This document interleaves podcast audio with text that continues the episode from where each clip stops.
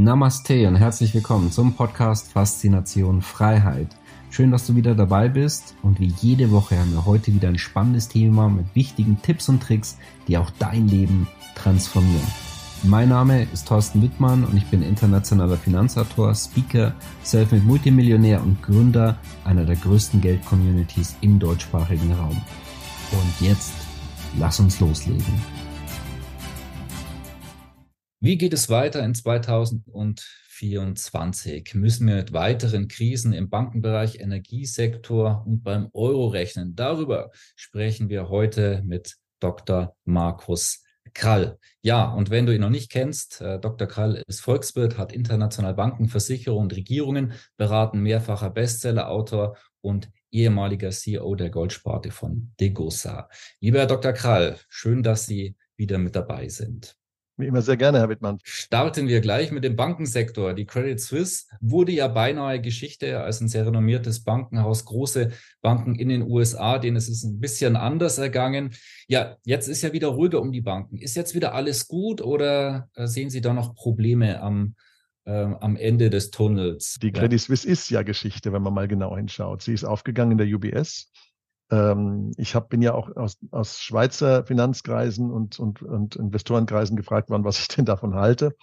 Äh, ich habe dann äh, eigentlich meine Analyse dort äh, dahingehend ähm, äh, geäußert, dass ich das für eine schlechte Idee halte, eine Megabank mit 1,5 Billionen Bilanzsumme in der Schweiz zu haben, wenn das Land selbst nur äh, 750 Milliarden an Bruttosozialprodukt pro Jahr hat. Das heißt also eine Bank, die vom Bilanzvolumen doppelt so groß ist wie das jährliche Bruttosozialprodukt. Das scheint mir von der Risikotragfähigkeit des Landes ein Problem zu sein. Denn wenn diese Bank wirklich ins Rutschen kommt, dann ist möglicherweise die Schweiz alleine ohne Inflationsschub, also mit viel frisch gedrucktem Geld, nicht in der Lage, diese Bank zu retten. Und damit wird sie quasi äh, verwundbar äh, für Log-Angebote der EU, die sowas natürlich auch eine, eine Hilfe in so einem Fall nicht kostenlos machen würde. Ja? Das bedeutet, äh, hier haben wir jetzt ein riesiges Klumpenrisiko und natürlich ist die Sache nicht vorbei. Wir haben jetzt ein erstes Beben gehabt. Ähm, dieses erste Beben war das Resultat von Verlusten, die immer noch da sind. Und zwar äh, war das das Resultat von Verlusten im Anleihemarkt. Wir haben ja einen Zustand, der so aussieht, dass der Planet, wenn man so will, durch das äh, durch das Papiergeldsystem überschuldet ist. Ja, wir haben ein Schuldgeldsystem und die Schulden, die wurden immer höher aufgetürmt in den letzten 10, 20, 30, 40 Jahren. Und diese Überschuldung führt jetzt dazu, dass wir 235.000 Milliarden Euro Schulden auf der Welt haben, bei einem jährlichen Weltbruttosozialprodukt von etwa 95.000 Milliarden, also 95 Billionen. Und von diesen Schulden sind etwa 150 Billionen, also 150.000 Milliarden sind Anleihen. Diese Anleihen liegen eben auch zu einem nicht geringen Teil in den Bilanzen der Banken. Und die steigenden Zinsen, die wir seit Beginn der Inflationskrise gesehen haben, die ja unausweichliche Reaktion der Zentralbanken waren, um ihre Glaubwürdigkeit nicht restlos zu verspielen an der Inflationsfront, ähm, die haben dazu geführt, dass die Kurse dieser Anleihen gefallen sind. Wenn die Zinsen steigen, fallen die Kurse, weil neue Anleihen mit höheren Zinsen attraktiver sind als alte Anleihen mit niedrigen Zinsen. Und dieser, dieser Zinsverlust, die Differenz, die wird dann am Kurs normalerweise abgezinst abgeschlagen. So dass wir in diesem 150.000 Milliarden Markt Kursverluste gesehen haben in den letzten zwei Jahren von etwa 20.000 Milliarden. Das ist eine riesige Summe. Das ist das gut äh, fünf, mehr als fünffache des deutschen Bruttosozialprodukts, was da an Kursverlusten entstanden ist und davon dürfte etwa ein Viertel bei den Banken angefallen sein, also fünf Billionen. Die westlichen Banken haben aber nur 3,5 Billionen Eigenkapital, sodass das zwar ungleich verteilt ist, diese Verluste, und nicht alle Banken pleite sind, aber in Summe übersteigen die Verluste des Eigenkapitals des Systems. Deswegen ist diese Frage auch noch nicht vorbei. Und das zweite große Ungleichgewicht, über das haben wir ja an dieser Stelle schon einige Male gesprochen, Herr Wittmann, das ist ja die Zombifizierung der Kreditportfolien durch die jahrzehntelange Nullzinspolitik. Also das künstliche am Leben erhalten von schlechten Unternehmen, die eigentlich pleite gehen sollten, durch den Nullzins, der eine Art Subvention darstellt, weil der Zins, der normalerweise abfließen würde, und der bedeutet, dass diese Unternehmen ihre Kapitalkosten bedienen müssen, äh, der wird ja nicht mehr bezahlt und dadurch können Unternehmen überleben, die sonst pleite gehen würden. Und das wiederum äh, bedeutet, dass wir eine riesige Menge an sogenannten Zombie-Unternehmen in den Bankbilanzen haben. Und diese beiden Ungleichgewichte, die sind jetzt nicht dadurch weggegangen, dass sie nicht mehr im Fokus der Aufmerksamkeit von Medien, Investoren, Bürgern oder Aufsicht stehen, äh, sondern sie sind nach wie vor da. Und äh, wir wissen von der Fed, die schon vor über einem halben Jahr zugegeben hat, dass mehr als 700 US-Banken mehr als die Hälfte ihres Eigenkapitals schon verloren haben, alleine durch den Effekt der Kursverluste von Anleihen. Wahrscheinlich sind es mittlerweile mehr und wahrscheinlich ist es auch deutlich mehr als die Hälfte des Eigenkapitals. Und äh, insofern simmert unter der Oberfläche diese Bankenkrise weiter. Und Bankenkrisen entfalten sich auch nicht als ein zentrales Beben. Es ist nicht so, dass der Vulkan ausbricht ohne Vorwarnung am Vormittag und am Nachmittag ist alles vorbei, sondern genau wie in der Geologie gibt es da Vorbeben. Ja? Und dieses, was wir jetzt gesehen haben, das war das Vorbeben. Ähnliches hatten wir 2007, 2008. Sie erinnern sich, da hatten wir erst den Bear Stearns Moment. Das heißt also, wir haben erst die kleine Bankenkrise gehabt, dann wurde da ja, dran rumlaboriert und einige Leute haben Geld verloren und dann wurde wieder ein bisschen rumgerettet und also man ist da eigentlich so äh, ähm, äh, reingestolpert und dann war wieder eine Weile Ruhe und dann kamen die ersten Gerüchte auf, dass eine richtig große Bank, Zitat, ein großer Klopper, wie die Presse damals sagte, ja, äh, umzufallen droht. Damals war aber der Öffentlichkeit noch nicht bekannt, dass es Lehman sein würde. Und dann kam Monate später erst, ein halbes Jahr später, ein halbes Jahr, dreiviertel Jahr nach Stearns, kam es dann zur eigentlichen Bankenkrise. Das heißt, diese Dinge entfalten sich nicht in einem Ruck, sondern sie kommen in Wellen. Und es muss auch nicht notwendigerweise zwei Wellen sein, es können auch drei oder vier Wellen sein. Das ist schwer vorauszusagen. Und wir werden sehen, dass diese Ungleichgewichte nach, an die Oberfläche drängen. Spätestens dann, wenn die Anleger der Banken mitbekommen, wie es denn in den Banken aussieht. Denn diese Verluste, die werden ja nicht abgeschrieben. Also das heißt, also der Bilanzwahrheit wird nicht Genüge getan, obwohl das Geld weg ist. Die Aufsicht sagt den Banken, ihr müsst es nicht abschreiben, solange es nicht verkauft, was also aus rein Bilanz technischer Sicht ein Unding ist. Stellen Sie sich mal vor, Sie würden diese Anleihen jetzt kaufen zum niedrigeren Kurs, dürften Sie die dann, obwohl es die gleichen Anleihen sind, auch zum höheren Kurs von vor sechs Monaten oder vor zwölf Monaten in Ihrer Bilanz drinstehen haben. Das würde doch niemals irgend, das wäre doch komplett äh, irrsinnig, ja. Und es ist genauso irrsinnig, Verluste, die man erlitten hat, nicht abzuschreiben. Das ist ökonomisch identisch, weil es das gleiche Bild in der Bilanz ist. Die gleichen Papiere, die gleiche Bewertung. Ja, nur der, der Kaufzeitpunkt soll darüber entscheiden, ob ich sie abschreiben muss oder ob ich ob ich das nicht tue. Das, was ist denn das für ein Bilanzkriterium, wann ich es gekauft habe? Ja, in Wahrheit handelt es sich hier um eine Verschleierung der ökonomischen Verhältnisse mit Duldung der Finanzaufsicht, der Bankaufsicht und anderer Behörden. Und das ist im Grunde genommen amtlich gedeckter Bilanzbetrug. Aber der amtlich gedeckte Bilanzbetrug wird an die Oberfläche kommen und die Leute werden es rausfinden. Und zwar deswegen, weil in jeder Bank so viele Leute arbeiten, dass es immer rauskommt. Und dann werden wir sehen, was da passiert. Hm. Sie haben ja gerade von einem Vorbeben gesprochen. So, das impliziert ja ein Hauptbeben. Ja. Und was verstehen Sie dann unter einem Hauptbeben? Ein gewisser Teil oder vielleicht sogar der, der, der wesentliche Teil des Bankensektors implodieren könnte oder was, was äh, könnte uns da erwarten? Also ich gehe nicht davon aus, dass der Bankensektor implodiert, und zwar deswegen, weil man ihm das nicht erlauben wird. Das können die sich gar nicht erlauben. Wenn sie den Bankensektor mit den Verlusten, die da ökonomisch in den Bilanzen schon aufgelaufen sind, implodieren lassen, dann ist hier Armageddon. Ja, dann, dann haben wir also eine depressive Deflation mit einem Kollaps, einem Kollaps der Geldmenge in einem Ausmaß, wie wir das in der Weltgeschichte noch nie gehabt haben, auch nicht 1929, 30. Und deswegen wird es keinen Bankenkollaps geben. Man wird die Banken retten mit frisch gedrucktem Geld. Die Frage ist allein, wie viel frisch gedrucktes Geld brauche ich denn? Und nach meinen Schätzungen sind es vier bis acht Billionen auf beiden Seiten des Atlantiks. Also acht bis 16 Billionen insgesamt. Eher zwölf bis 16 als acht bis 16. Und wenn diese Krise sich in vollem Umfang entfaltet, ja, dann bedeutet das, dass die Zentralbankgeldmenge sich mehr oder minder über Nacht verdoppeln muss. Mit allen Implikationen für die Fehlallokation von Ressourcen und Kapital und für das Inflationspotenzial, das dann aufgetürmt wird, die wir dann zu gewärtigen haben. Hm. Dazu habe ich mir auch die Situation vom Euro heute notiert. Auch darüber wollte ich mit Ihnen sprechen. Was bedeutet das denn für den Euro? Wie sehen Sie diesen in dem aktuellen Kontext und worauf sollten wir uns dann einstellen? Wir haben ja bereits Inflation, die will ja auch gar nicht so richtig weg. Wir haben ja alle von der EZB und von Herrn Fratscher gelernt, dass es keine Inflation geben wird vor zwei Jahren. dass sie, wenn sie kommt, nur vorübergehend ist und wenn sie nicht vorübergehend äh, ist, dass sie dann gut ist, weil sie grün sei. Als sie dann nicht mehr wegging, hat Herr Fratscher gemeint, na ja, eigentlich war es Herr Putin, also Putin ist schuld, aber da hätte er mal besser zugehört, weil Frau Lagarde hat kurz vorher ja gesagt, dass der Klimawandel dran schuld ist. Ja? Also mit solchen, wenn, wenn, wenn, Sie, wenn Sie solche, wie soll ich sagen, Denkfürsten an der Spitze des Finanzsystems stehen haben, ja, dann dürfen Sie sich nicht wundern, wenn die Sache schief geht.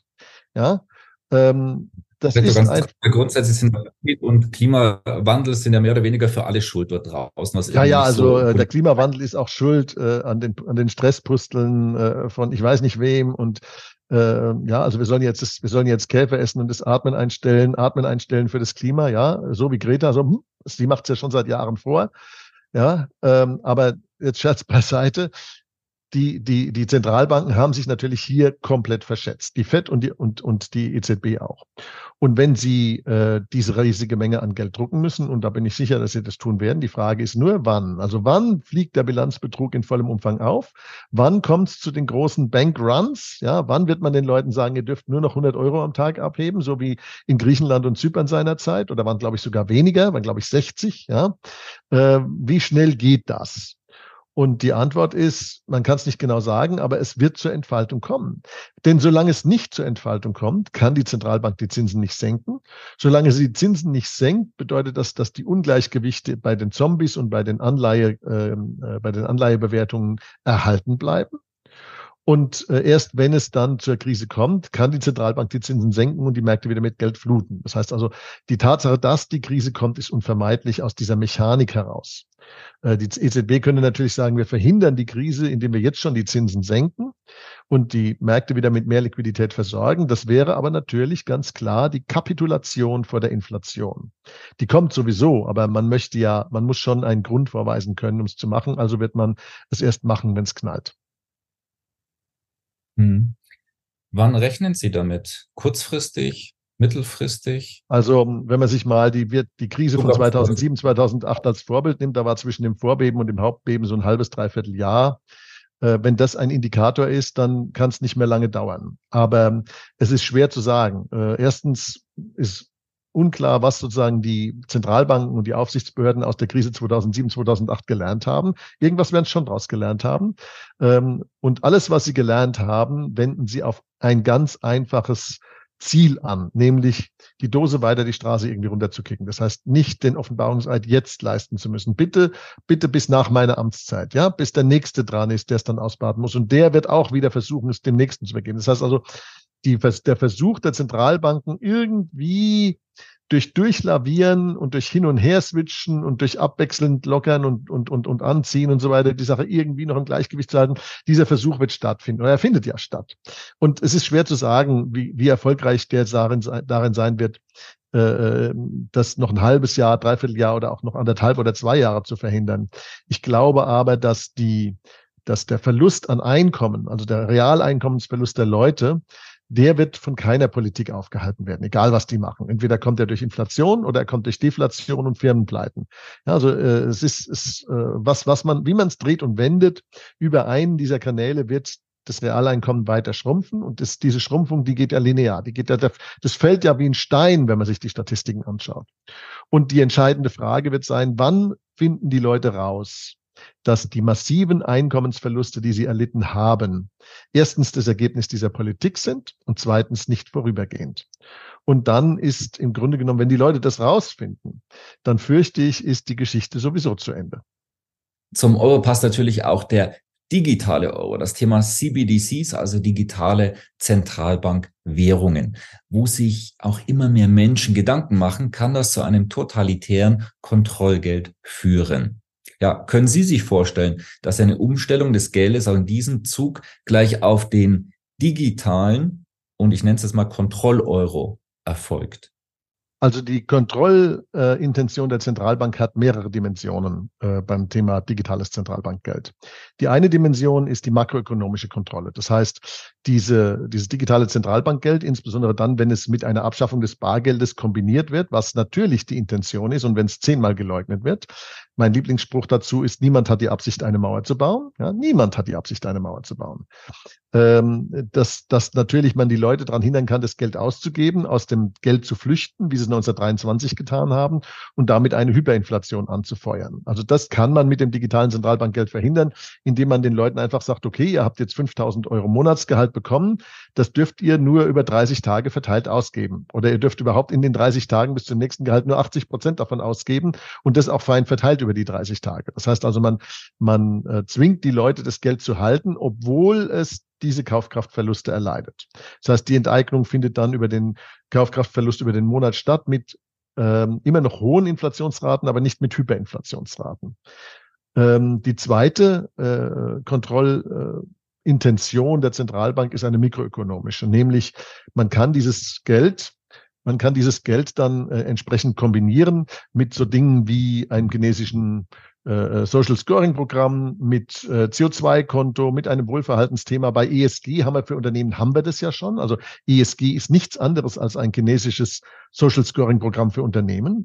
Da wird das Wohlverhalten von Unternehmen wird in eine Rating Scorecard gepresst und dann wird davon abhängig gemacht von diesem Wohlverhalten bei Nachhaltigkeit, Gendern, Vokismus und was der ganze Schmarrn ist, den sich unsere Politik so ausdenkt, ob einer einen Kredit kriegt und wenn ja, zu welchem Preis. Also statt nach der Kreditwürdigkeit wird jetzt nach Willfährigkeit werden Kredite vergeben. Das ist das Rezept für die größte Finanzkrise, die es überhaupt je gegeben hat, wenn damit erstmal genug Mittel in die falschen Verwendungen gesteuert worden sein werden.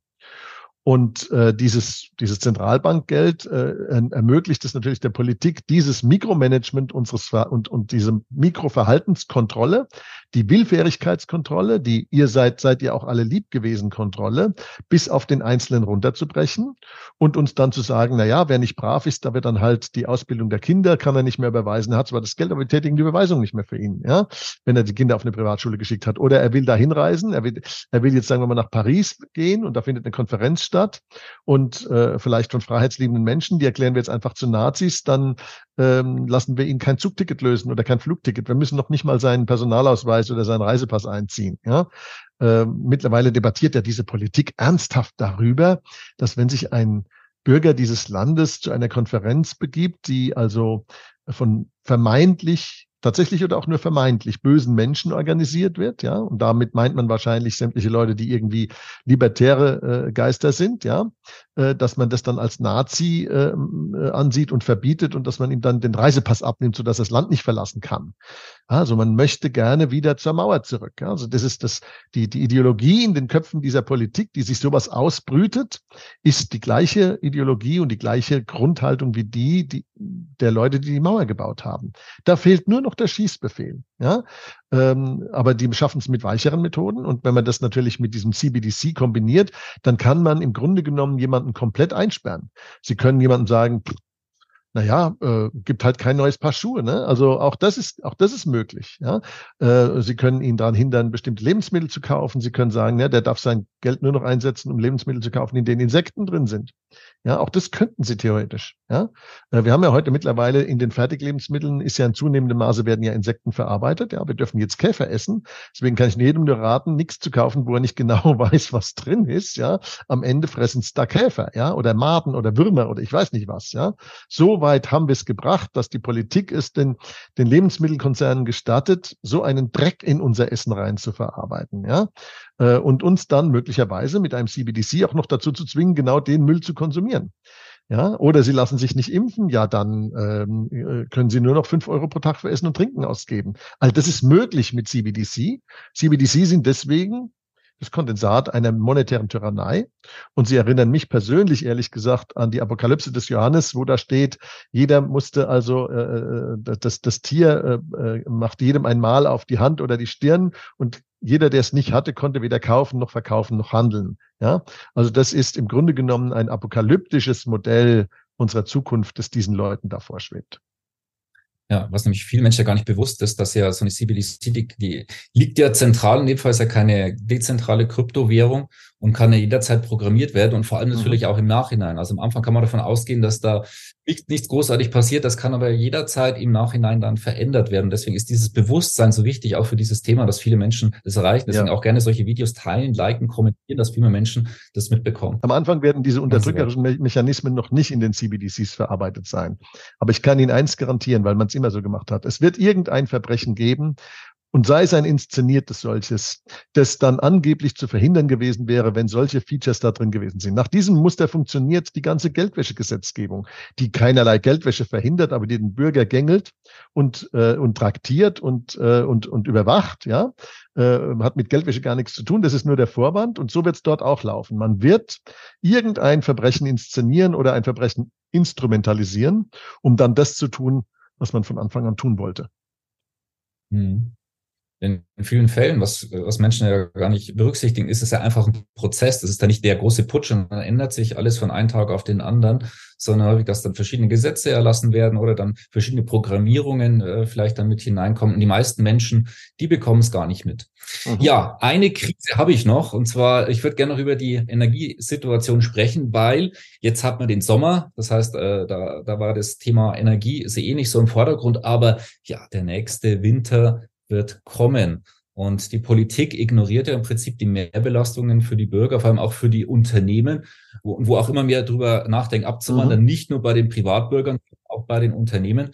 Und jetzt äh, Richtung, äh, Richtung Herbst, Winter. Rechnen Sie damit, dass diese Diskussion wieder hochkommen wird und es Energieengpässe gibt und der Winter sehr intensiv werden kann? Also ich rechne damit, dass im Herbst, Winter diese Diskussion wieder hochkommt und die Frage, ob Deutschland den Winter übersteht, wird wieder vom Wetter abhängen. Wir haben den letzten Winter überstanden, weil das Wetter, wie soll ich sagen, der Bundesregierung gewogen war. Ja, äh, wir sind ein Land, das in, sich in einem Zustand befindet, wo es jeden Winter darauf hoffen muss, dass der Winter milde wird, ja, damit es nicht zum ökonomischen und damit sozialen Kollaps des Landes kommt. Das muss man sich mal geben. Also jeden Winter schließt diese Bundesregierung eine Wette auf die Existenz der ökonomischen, äh, des ökonomischen, äh, der ökonomischen Existenz des Landes ab. Ja, ähm, im Hinblick auf das Wetter, das da zu erwarten ist. Ja, also so eine Verantwortungslosigkeit so ein, wie soll ich sagen, wir sind da auf dem Niveau des Regentanzes angekommen, ja, was unsere, was die Kompetenz unserer Politik angeht, ja. Wir müssen jetzt demnächst wahrscheinlich irgendwie anfangen zu beten, dass das Wetter das tut, was irgendwie notwendig ist, damit die Politik dieser Bundesregierung nicht zum Enddesaster für dieses Land wird. Ja, ähm, wir haben mittlerweile ja 25 Prozent der Unternehmen, die insolvenzgefährdet sind. Das koinzidiert mit der Schätzung der Zombies, die ich vor Jahren schon abgegeben habe. Und wir haben 35 Prozent gesunde Unternehmen, die abwandern wollen, weil sie sagen, wenn wir hier bleiben, werden wir auch zu Zombies oder wir werden pleite machen. Das heißt also, die, die Hälfte, mehr als die Hälfte der Unternehmen in Summe wird dieses Land verlassen auf die eine oder andere Weise. Ja? Ähm, Herr Habeck, der wird sich dann hinstellen und sagen, ja, die einen, die sind nicht pleite, die produzieren nur nichts mehr und die anderen produzieren halt jetzt im Ausland. Ja, also äh, das ist das ist so diese Schulterzugattitüde In der Inkompetenz dieses Bundeswirtschaftsministers. Ja, ähm, das, diese ganze Politik führt dazu, dass dieses Land deindustrialisiert wird. Äh, wenn man sich einfach mal die Kostenstruktur anschaut der verschiedenen Branchen, ja, ob Metall, Papier, Glas, Keramik und so weiter, dann hatten diese Branchen schon vor sechs, sieben, acht Jahren einen Energiekostenanteil von 25 bis und mehr Prozent an den Gesamtkosten. Wenn man jetzt die Energiepreise verdoppelt und verdreifacht, und das haben wir getan, dann bedeutet es, dass die gesamte Kostenbasis um 50 Prozent steigt. Wie soll denn diese Industrie noch wettbewerbsfähig im internationalen Kontext sein, wenn die Kosten um 50 Prozent steigen? Ja, das funktioniert doch überhaupt nicht. Und das bedeutet, dass jetzt wirklich die Axt von dieser Regierung, die Axt an die Lebensfähigkeit dieser Nation gelegt wird. Und ähm, das ist, äh, wie gesagt, einerseits wird es bedeuten, dass die Menschen aufwachen, aber andererseits wird der Schaden enorm sein. Und wer also äh, im Grunde genommen, wem das Land am Herzen liegt, der kann eigentlich nur fordern, so schnell wie möglich ein Ende dieser Energiepolitik. Wiederanschalten der acht noch funktionsfähigen Atomkraftwerke, Wiedereinstieg in die Kohle, Wiedereinstieg in die Braunkohle, ja, äh, Reparatur von Nord Stream 2, äh, Forcieren von diplomatischen Bemühungen zur Beendigung des Konflikts, damit wieder billige Energie aus dem Osten bezogen werden kann.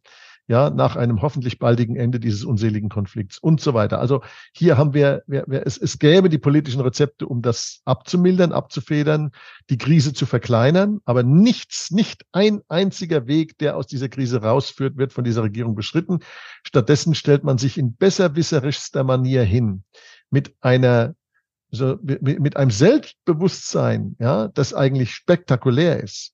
Ja, und wenn man sich mal anschaut, wie der Herr Bundeskanzler in Talkshows Leistungsträger und Leute mit geringem Einkommen verhöhnt, ja, also wirklich verhöhnt. Das muss man sich, also gibt es ja mittlerweile etliche Videos, wo er erzählt hat, dass ihn ein, ein, ein Handwerker, der wohl irgendwo einen Gasofen eingebaut hat, äh, quasi fast schon Tränen aufgelöst gefragt hat, was soll er denn dann machen? Und der Herr Bundeskanzler lacht sich vor der Kamera fast tot über den Mann. Ja, da kann ich nur sagen, das ist, also ich meine, der Mann hat ja mal in dem, im Wahlkampf Respekt für dich auf seine Plakate geschrieben. Wenn das Respekt sein soll, was ist denn dann Disrespekt bei diesem Kanzler? Was ist denn das dann? Ja, oder dass er einer, einer Frau, die nicht von ihrer Rente leben kann, während Zugewanderte hier äh, äh, Bürgergeld bekommen, von dem sie aber sehr bequem leben können, ohne dass sie was arbeiten müssen, dass eine Frau mit, mit fast 70 Jahren noch arbeiten muss, weil ihre Rente nicht ausreicht und ihr Mann mit 70 auch noch arbeiten muss, weil die Rente nicht ausreicht.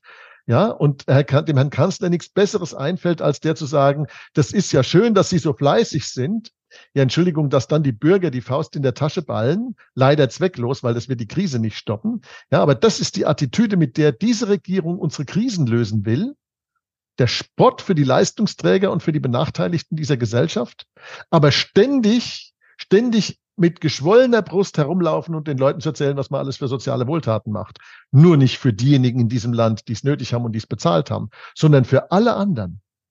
Ja, so funktioniert aber auch Wirtschaftspolitik nicht und so führt es nur zu einer Umverteilung aus den Taschen der kleinen Leute. Und dass es diese Regierung von den Reichen nehmen würde, ja, ist auch eine Legende, denn die Reichen, die sind sehr gut informiert und die haben dieses Land schon lange mit ihrem Vermögen verlassen. Es gibt kaum noch Reiche, die ihr Vermögen in diesem Land geparkt haben. Und es gibt kaum noch Reiche, die nicht einen Wohnsitz in der Schweiz, in Liechtenstein oder auf den Bahamas genommen haben.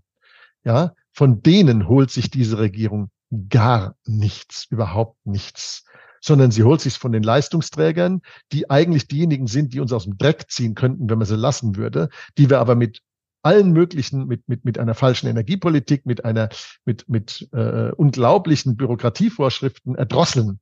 Ja, wir haben jetzt nicht nur das DSGVO, wir haben noch das ESG-Thema, jetzt kommt noch als nächstes das Lieferkettengesetz. Ja, dass jeder kleine Mittelständler bis in die, was weiß ich, in die wievielte Stufe er nachweisen muss, wo die Ware herkommt, die er bezieht und dass das auch alles super sauber ist. Ja, eine, eine Forderung, die er mit physischen Möglichkeiten, wo er gar nicht die physischen Möglichkeiten hat, um die zu erfüllen, wird er bürokratisch erschlagen und kriminalisiert, weil er das nicht durchführen kann.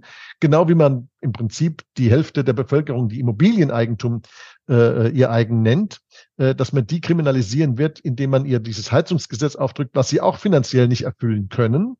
Ja, das sind alles Maßnahmen, die sind von einem Disrespekt gegenüber den Leistungsträgern im, im Speziellen und gegenüber dem Volk dieses Landes im Allgemeinen getragen. Ja, ähm, ich schließe die Videos immer ganz gerne auch mit etwas Positiven, Konstruktiven. Auch da gibt es ja. nämlich Dinge. Vorweg noch der Hinweis, dass wir auch die Atlas-Initiative von den äh, Dr. Krall unterhalb von dem Video verlinken wir auch laufende äh, Geldseminare und Geldtrainings online haben. Das heißt, wo wir auch Menschen die Selbstverantwortung bringen, also gerne dann noch hineinschauen und ja, was kann der Einzelne jetzt tun und, ähm, und, und gibt es denn da nicht auch noch ein paar positive Dinge abschließen, ja. die wir noch an die Menschen weitergeben können? Die positiven Dinge wie immer eigentlich sich vorzubereiten. Sie können als Einzelne sich immer noch vorbereiten. Ähm, es ist ja so, dass äh, durch die permanenten Interventionen der Zentralbank am Goldmarkt und auch dadurch, dass die BRICS-Staaten jetzt ihre Goldwährung noch nicht verkündet haben, was sie wahrscheinlich erst tun werden, wenn ihre Infrastruktur steht. Bis dahin wollen die auch noch fleißig Gold einkaufen. Ja, das alles führt dazu, dass Gold und Silber noch erschwinglich sind. Die beste Vorbereitung auf die Krise ist der Erwerb von Edelmetallen ist die Verschiebung von mobilem Vermögen ins Ausland, ist das Anlegen von Vorräten ähm, äh, der wichtigsten Dinge des täglichen Lebens, also Lebensmittel, Wasser, ja. Ähm, und wenn Sie, wenn Sie die Möglichkeiten haben, auch äh, äh, Diesel und Strom, ja. Ähm, und äh, bereiten Sie sich da auf eine große Krise, auch eine Versorgungskrise vor. ähm, das ist, das ist, das liegt immer noch in ihrer Hand. Das ist die gute Nachricht, dass es immer noch in ihrer Hand liegt. Und wenn Sie investieren wollen, dann investieren Sie in Dinge, die Ihnen der Staat nicht wegnehmen kann. Also entweder in mobiles Vermögen oder in Bildung. Weil Bildung kann zwar, wenn es Einkommen generiert, kann das Ergebnis der Bildung besteuert werden, aber die Bildung selbst kann man Ihnen nicht im Kopf besteuern. Ihr Können kann man Ihnen nicht wegnehmen und nicht konfiszieren. Jedenfalls noch nicht, soweit ich das technologisch überblicken kann. Ja, das bedeutet, investieren Sie dort, wo Sie unabhängiger werden vom Staat und verlassen Sie sich vor allen Dingen nicht darauf, dass der Staat in seinem Totalversagen Ihnen dann hilft, wenn Sie es am nötigsten brauchen würden. Stärken Sie Ihren Familienverbund, stärken Sie äh, äh, Ihre, Ihre Familie selbst und ähm, gehen Sie nicht mit der Attitüde in, in diese Krise und auch in unsere aktuelle Lage, dass es der Untergang der Welt sei. Das ist es nicht. Das ist eine Krise, die die Gelegenheit gibt zum Lernen, zum einzelnen Lernen, zum gesellschaftlichen Lernen und wenn wir diese Krise überstanden haben werden, und das werden wir, dann werden wir mit einer Grundreform dieses Landes in Richtung Marktwirtschaft, so wie er hat es 1948 schon mal gemacht hat, über Nacht dieses Land auf die richtige Schiene setzen und wir werden uns zu neuen Höhen des Wohlstands aufschwingen. Das werden wir tun. Aber dafür müssen Sie sich jetzt vorbereiten und müssen klaren Kopf bewahren und müssen wissen, dass hinter dem Horizont dieser Krise die Chancen warten, die so groß sein werden wie noch nie in der Menschheitsgeschichte, weil wir über Technologien verfügen wie noch nie in der Menschheitsgeschichte und über die Möglichkeiten, unsere Produktivität explodieren zu lassen. Wir haben Technologien die letzten 10, 20 Jahre eingeführt, ohne dass die Produktivität gestiegen wäre, weil wir den Produktivitätsgewinn durch Bürokratie und Sozialismus verschleudert haben.